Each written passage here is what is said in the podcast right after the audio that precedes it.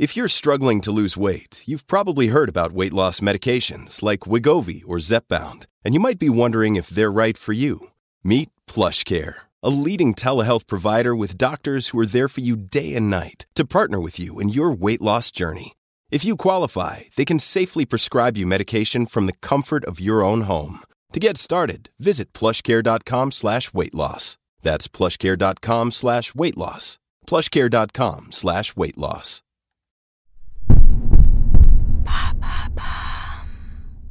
Pourquoi y a-t-il plus de naissances à certaines périodes que d'autres? Merci d'avoir posé la question. On n'avait jamais eu si peu de naissances en France depuis 30 ans. Le mois de juillet 2023 est marqué par une nouvelle baisse de la natalité. Selon l'INSEE, 59 100 enfants sont nés, une diminution de 8,6% par rapport à juillet 2022. Il s'agit donc du 13e mois consécutif de baisse sur un an. En fait, depuis 1994, jamais le nombre de naissances par jour n'avait été inférieur à 2000 pour un mois de juillet. Cette baisse est d'autant plus inquiétante que ce mois est habituellement un pic de naissance, comme l'explique Chloé Tavant, une cadre de l'INSEE au micro de France Inter.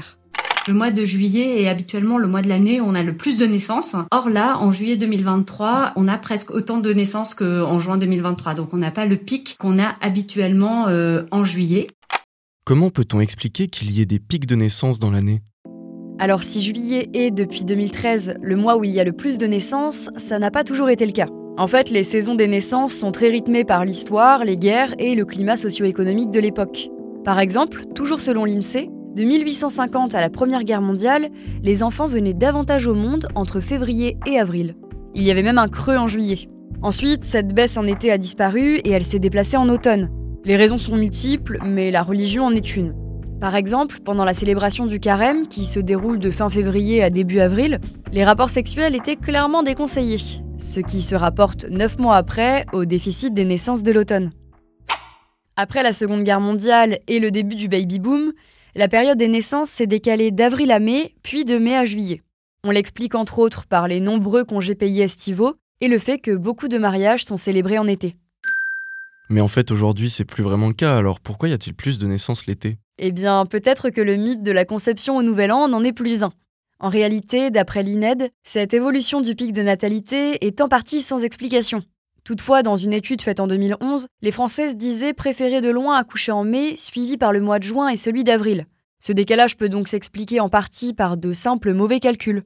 Certains couples pensent qu'une grossesse peut intervenir directement après l'arrêt d'une contraception, alors que la probabilité qu'une femme ayant des rapports non protégés conçoive au cours d'un seul cycle n'est que de 20 à 25% Mais en tout cas, pour l'instant, il n'y a pas encore de réponse concrète à ce paradoxe de la saison des naissances.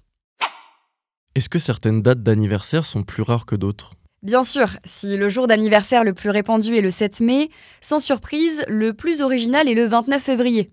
Après, cela reste un peu de la triche puisque cette date ne revient qu'une fois tous les 4 ans. Sinon, on observe aussi moins de naissances le 1er janvier, le 11 novembre ou encore le 25 décembre. En cause, ce sont des jours fériés et le personnel hospitalier étant moins nombreux, les accouchements sont généralement programmés avant ou après ces dates. De la même façon, il y a de moins en moins de naissances le week-end, ce que l'INSEE explique par la médicalisation des accouchements qui sont de plus en plus déclenchés par césarienne. Voilà pourquoi il y a plus de naissances à certaines périodes que d'autres. Maintenant vous savez, un podcast écrit et réalisé par Johan Bourdin. Ce podcast est disponible sur toutes les plateformes audio, et si cet épisode vous a plu, vous pouvez également laisser des commentaires ou des étoiles sur vos applis de podcast préférés.